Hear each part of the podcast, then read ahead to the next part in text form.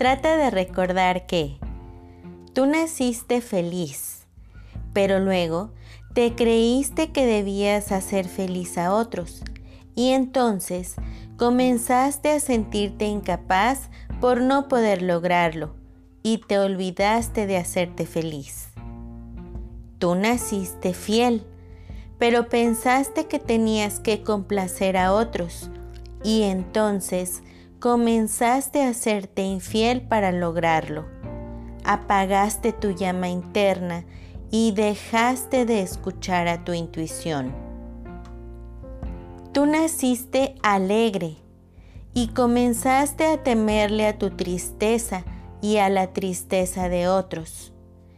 Entonces comenzaste a tapar tus emociones para que nadie se diera cuenta de tu tristeza y te perdiste tu autenticidad. Tú naciste plena, pero comenzaste a preocuparte del que dirán y perdiste tu plenitud para encajar en el molde de la sociedad y comenzaste a sentirte vacío, incapaz de llenar con cosas tu vacío interno.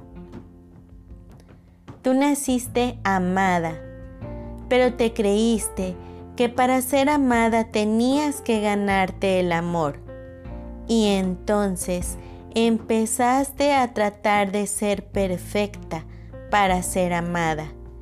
Y por más que te esforzabas, no lo lograbas, porque te olvidaste del primer amor por ti.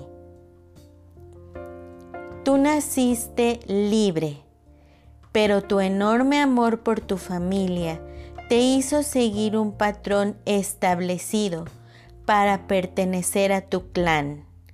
Y entonces dejaste de cuestionarte. ¿Qué quieres tú en tu realidad? Tú naciste confiando.